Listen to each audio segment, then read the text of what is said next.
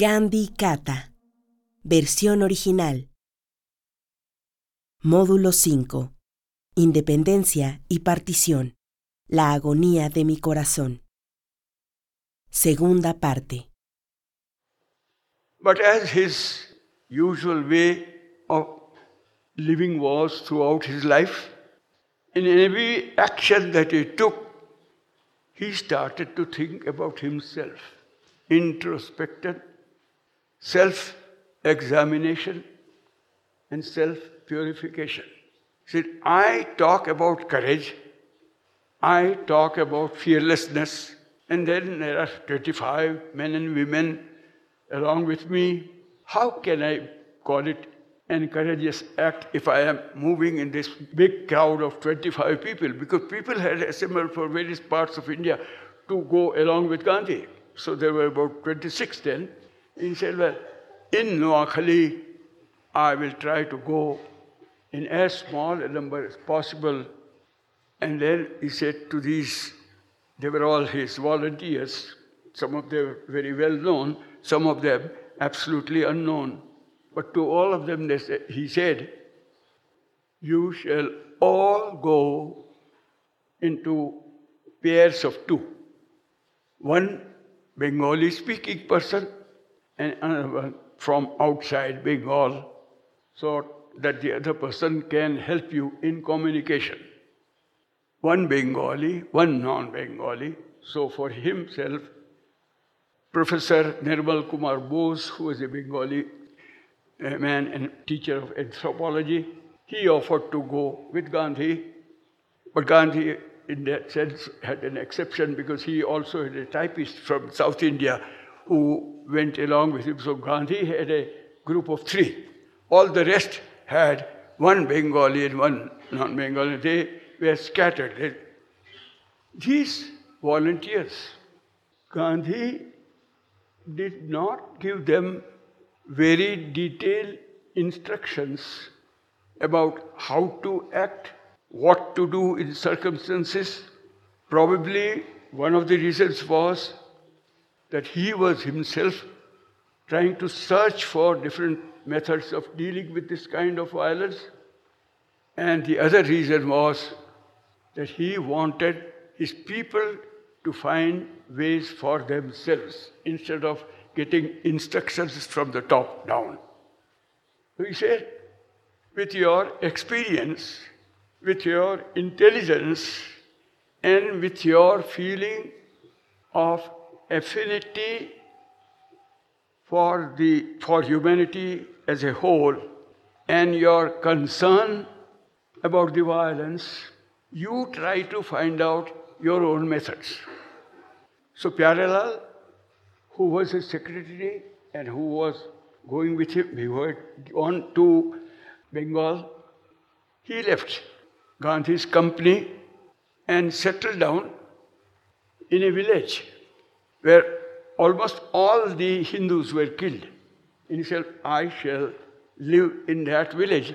And he had a young uh, person also along with him, but they were there. Pyarelal was from Punjab. He did not know the language, but still he went there and he thought he would find out some uh, Bengali person to help him. And he said, out of the two instructions that Gandhi has given me, I shall not talk about religion. I shall only talk about being courageous. After a few days, a girl of about 11 or 12 years came to him and said, Sir, I would like to be an inmate of your ashram. There was no ashram, but in the little hut that Pyarelal stayed, she called it Pyarelal's ashram. I would like to be with you because all my relatives were slaughtered last month, and I would like to be with you because I feel safe with you. Pyarelal said, I have only one condition that anyone who wants to live with me has to take the vow of fearlessness. She probably did not realize what seriousness it meant. She said, Oh, yes, I am quite willing to take the vow of courage. I am quite willing to do that. So then Pyarelal said, All right, I am now giving you a chit, a little slip of paper, in which I am sending a message to my sister Sushila, who has gone to another village with Gandhi's message. Go to her and bring a reply to my letter. She said, Yes, I shall do that. I know the village. I also know the way to that village. Uh, but what about an escort? Who shall accompany me? So Pyarelal said, You are talking about an escort, and you said you are willing to take the vow of courage. Somebody who has taken the vow of courage and fearlessness does not need any escort from outside. Oh, is that what you mean?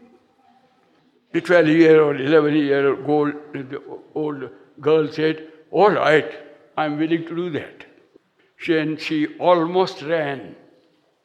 And the road in Noakhali are very narrow, passing through forests of coconuts and betel nuts. And where are no forests, the jute plants are taller than human beings. And the road passes through that. And there was an atmosphere, air of violence throughout the district. But this little girl walked, ran, sometimes walked slowly, sometimes fast, and reached the village where Pyarelal's sister was doing almost the same kind of work, but we'll talk about her later. And she said, This is the letter that your brother has sent me. I want a reply. So she came back with the reply and said, Here is your answer, uh, here is the reply that your sister, oh yes, now you are qualified to stay with me, you shall stay.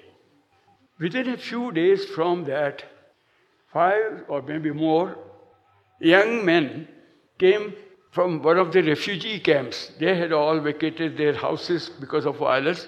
So they came from one of the refugee camps to discuss certain issues with Pyarelal and they said, we might be willing to go back to resettle in our villages, but we need certain uh, facilities. They were discussing it and they, the discussions went on for quite some time so that when they ended, it was dark. In the east of India, the sun sets much earlier than the other parts of the country, so it was dark. So these five, six young men, quite strong in their health, they said, well, now we want to go back to the refugees camp. And the common question always was, what about an escort? Please give us some escort. So Pyarelal said, yes, I have an escort for you.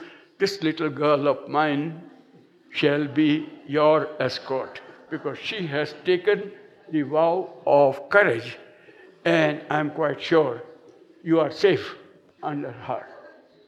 So the young boys felt ashamed about, no, no, we will manage to go by our side. So they died. Was working for peace through the message of courage. And his sister, Sushila, who was an accomplished doctor, she was Gandhi's doctor for many years. But she did not live with Gandhi or walk with Gandhi at that time. She also was sent out to some other village she went and settled. She had a young man, I don't know what the age was, but a young person who was from Bengal. So she was accompanied by that young Bengali. And within a few days, Sushila gave that young Bengali boy instructions on first aid and primary health. And so they worked, Sushila worked for peace through the service of the patients. Because Gandhi had asked each of them to find their own means of working for peace. So she opened her little clinic, and people came from that own village, but also from other villages. Because during the riot situations in Noakhali, almost all the doctors from the district had fled. They had vacated the district, there was no doctor, and this was the only doctor who opened her little clinic. And so they came from villages, sometimes which were very far away, for nursing or for advice regarding their problems. And soon after that, a man came there who was suffering from some injury. He was, you know, experiencing deep pain because there was a big, deep cut on his foot. And he was also at the same time, you know, quite vocal, sometimes abusing people or and he was using a foul language. But he said, well, the, you know what the foul language was addressed to? To the doctors of Noakhali, who had all left by that time. Said, oh, these doctors were cowards, so they there's nobody here, but I have heard that one of Gandhi's associates had a clinic, so I am, I am here. So can you treat me? So Sushila examined the cut that he had. It was quite deep. It could have been gangrene if she had not come a day uh, earlier in time. Uh, it was a, an old cut, a few days old, but it was quite serious. She said, Well, you have come almost in time, but I can't say Let us have some primary treatment on you, and tomorrow I may be able to tell you whether your leg needs to be amputated or it can be saved. So the young associate of Sushila, the Bengali associate that Sushila had chosen, and whom she had instructed for some of the primary first aid treatment, she, he was treating this injured person, washing the wound, and also some bandage on his leg, etc. During this time, Sushila made some inquiries and found out about the man who had come because people had started whispering. And while this man was blessing Dr. Sushila and the young man who treated her, Sushila asked, Well, it's good that you are feeling a bit relieved, but do you know this young man who has put a bandage on your leg? Do you know him? So this injured person said, How do I know him? It's your volunteer. I don't know him. So Sushila once again asked, Look carefully. You might perhaps know him. So he looked at him again. He said, he said, Yes, the face seems familiar, but still I don't know who it is. Sushila said, Do you remember this village? Do you remember the just about a month ago or 15 days ago, I don't know uh, what date they were, you had killed every member of one family, and this was the only member who was not present at the time and he had gone to another village for purchasing something. That's why he was the only person alive. He's the man who treated you. So Sushila was working for peace through service. Pyarelal was working for peace through courage. His sister was working through, for peace through service, medical service, because that was her profession. Bibi Amtul Salam was another member of Sevagram Ashram, and she belonged to the majority community in Noakhali. So she said, I don't need any other person to live with me. I will stay alone in this uh, village, which had a majority of Muslims in that village. But after the riots, there was no Hindu living there. They were all Muslims. But she was there. And she had made acquaintance with most of the villages. And she found out after some days that there was a little temple And the temple had certain knives to cut coconut.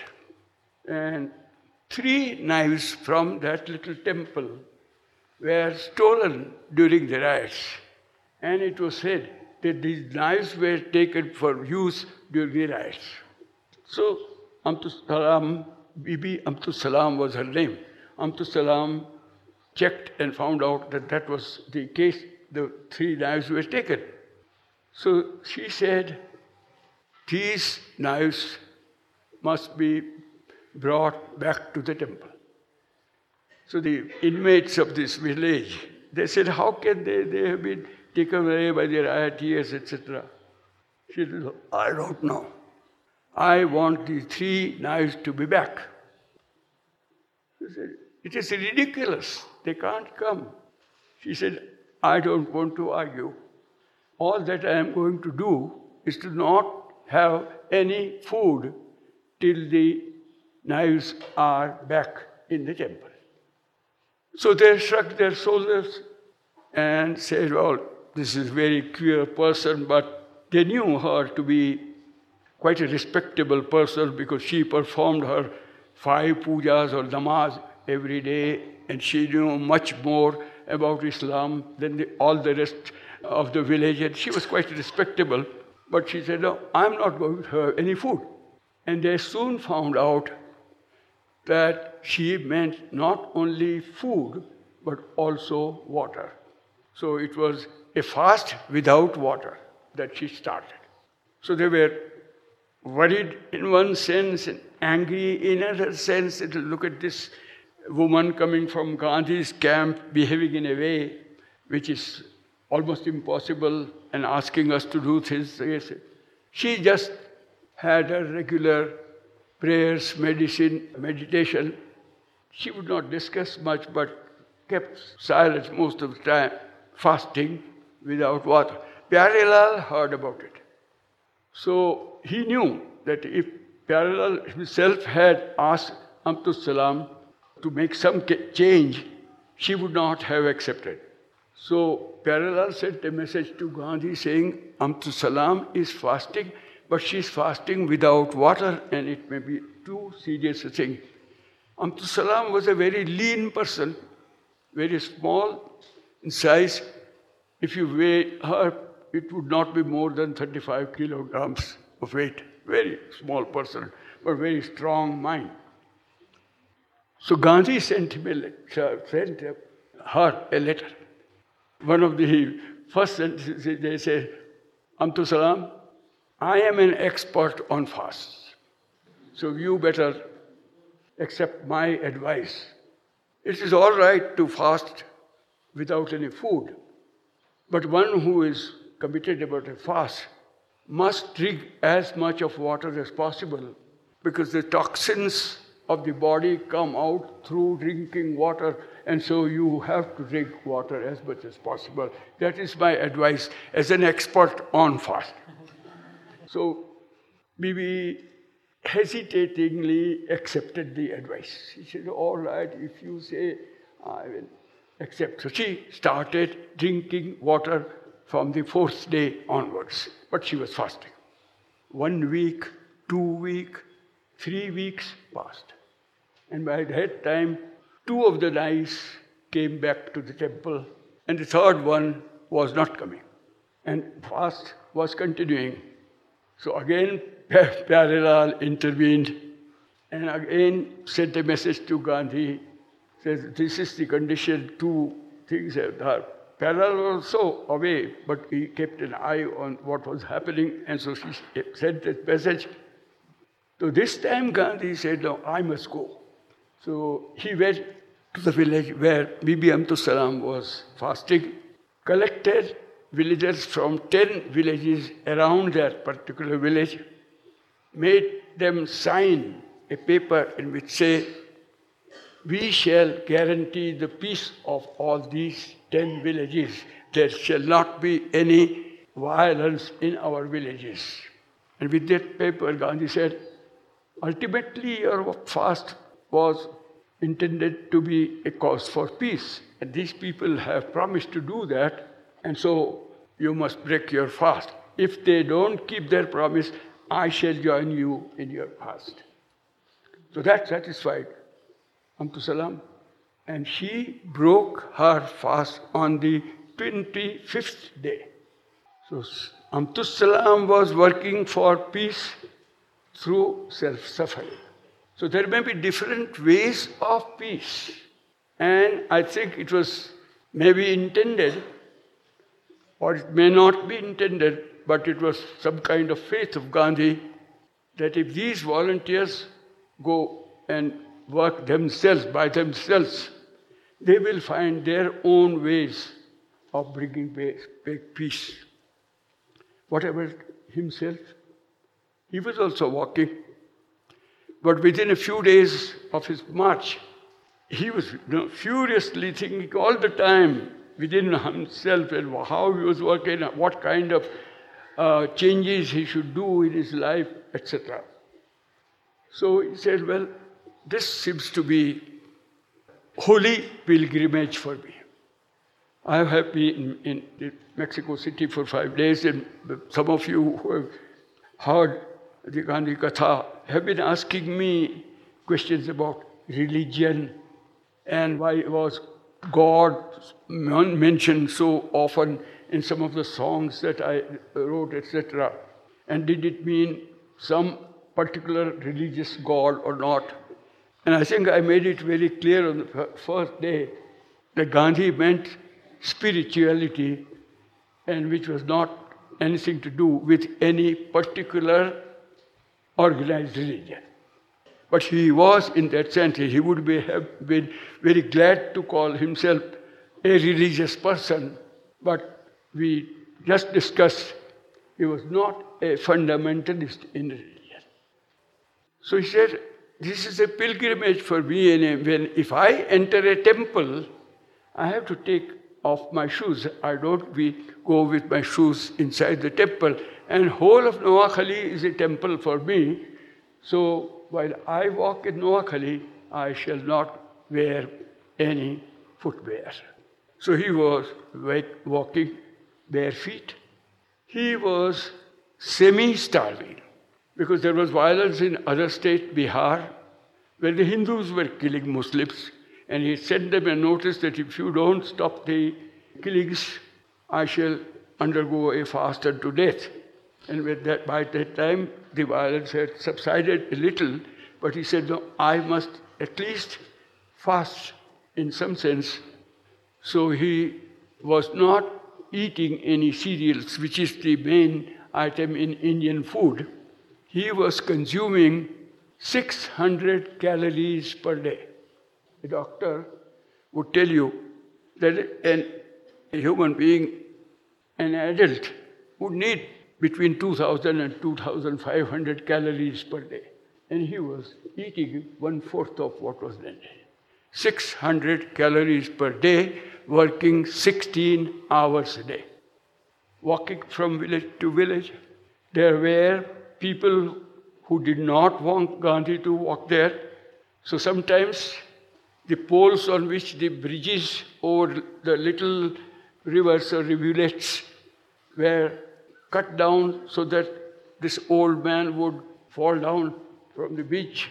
But he, his weight was so little that passing over the bridge, the bridge never broke. But then they perhaps also knew that Gandhi liked uh, cleanliness so much. So they tried to obstruct by making the roads unclean, by throwing dirty things on the road, including human feces. So then, by that time, a girl, Manu Gandhi, who was Gandhi's grand niece, her grandfather was a distant cousin of Gandhi. She was in, with Gandhi, so, so there were three, because the typist had already left Gandhi, he could not anymore walk with Gandhi so easily. He, found it uneasy, so he had left. So there was Nirmal Kumar Bose, Gandhi, and Manu Gandhi. So Manu Gandhi said, Oh, people have made this road very dirty, and so please wait a bit. Gandhi said, it gives us an opportunity to clean the road. So he picked up a few roots of this uh, jute plants, prepared a broom, and started cleaning the road. And this mischief was done by people from some other villages, most probably instructed from Calcutta, from the head office of the League. So these, the local people were not directly associated. They thought, oh, Gandhi is cleaning the road, we should also help. So they joined Gandhi in cleaning the roads like that. That kind of activity, visiting house to house, what Rajaji or C. Rajagopalachari, who later on became the first Indian Governor General of India, and who also happened to be Gandhi's in law, in a sense, because Rajaji's youngest daughter was married to Gandhi's youngest son. So they were part of the same family, but they were friends for long before that. And he was the governor of Bengal at that time. So he said, This time your non violence seems to have taken some other form. So Gandhi said, Yes, this is my creative non-violence. Creative non-violence, non-violence practiced through constructive work. Non-violence practiced through service of the people. Not defiance of an unjust law, which could also be non-violent action. But this was a creative non-violence of the type that Gandhi did from village to village. And his message, as I said, was try to understand the essence of your religion. And he even was bold enough to tell them he was a Hindu, born a Hindu, but he believed in spirituality and he had respect for all religions. But he said, I have studied the Holy Quran more than any one of you have done. He had already done that, studied thoroughly the Quran for uh, three times. So he said, I know the teachings of the Quran fairly well, and I can tell you the Quran never teaches to kill innocent people, and that is what has been going on. That is what he used to say. But then he also said, My other message to Noah, the people of Noakhali is that of fearlessness. And his definition of fearlessness was something very interesting. If you ask us, anybody, ask anyone, who is the most fearless man on earth? He or she would say, person who does not fear anyone is the most fearless man. He said, yes, you are 50% correct. It's only half the truth. The other half is, the first half is, who fears no one is fearless. And the other half is, whom nobody fears is fearless. He should neither be fearful for anyone, but nobody on earth should also fear him. Otherwise, you might very easily have called Hitler a fearless man. But even his close colleagues were afraid of him. So he could not be termed a fearless person in Gandhi's language. A person is one who creates the atmosphere of fearlessness around him by his life. That was the model, role model that Gandhi produced himself, and that is the role model that Gandhi described while working in Noakhali, about which we are now going to listen to a song which would be translated in Spanish. We'll have two songs together. First, the initial song, and I plead guilty uh, for starting too early because I like this uh, initial song better. So we start with that, and then the song on fearlessness.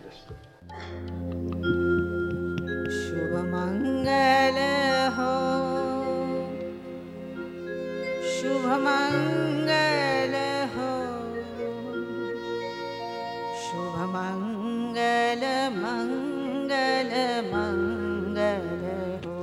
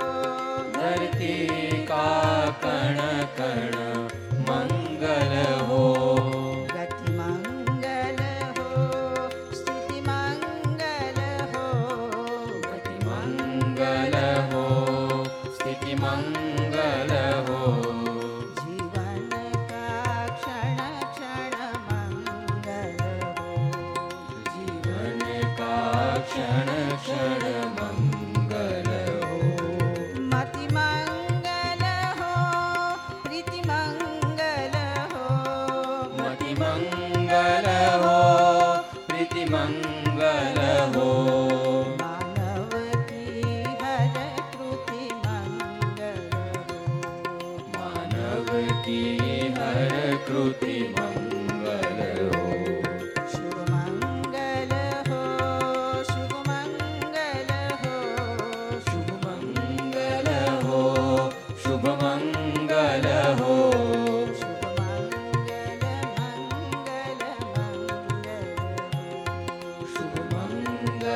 मंगल मंगल हो। Hay a Pelora again because this should have been the opening song for today.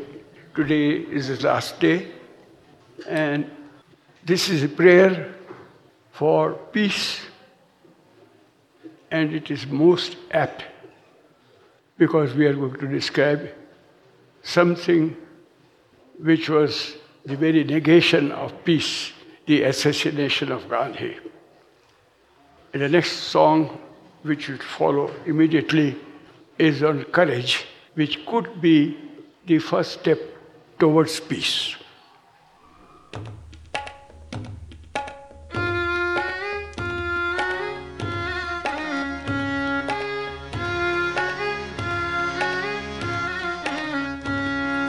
किसी से हम डरते ना किसी को डराते ना किसी से हम डरते ना किसी को डराते ना। हमने प्रण लिया, अभय का पीठ हम दिखाते ना। हमने प्रण लिया, अभय का पीठ हम दिखाते ना। ना ना ना, हिंसा हमें नागवार, अहिंसक है यह सेना हिंसा हमें नागवार, अहिंसक है यह सेना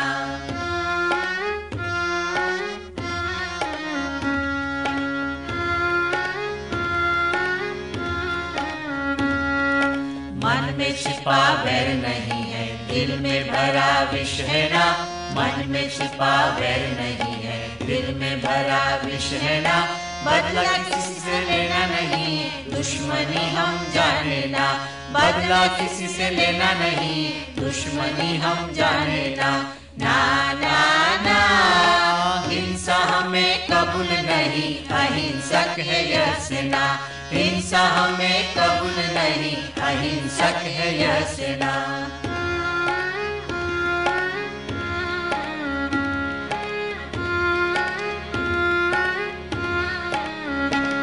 उकसाए किसी के उक से नहीं, किसी भी मिख उकसाए किसी के उक से नहीं, किसी भी मिख नहीं हिसाब हमें चुकाने रोते ना, बितारो ना। नहीं हिसाब हमें चुकाने रोते ना बितारो रोना। ना ना ना।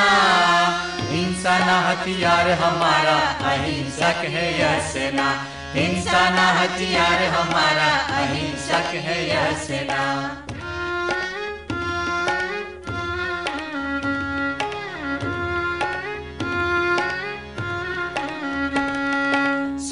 फूटे या हड्डियाँ टूटे, उसकी हमें चिंता ना।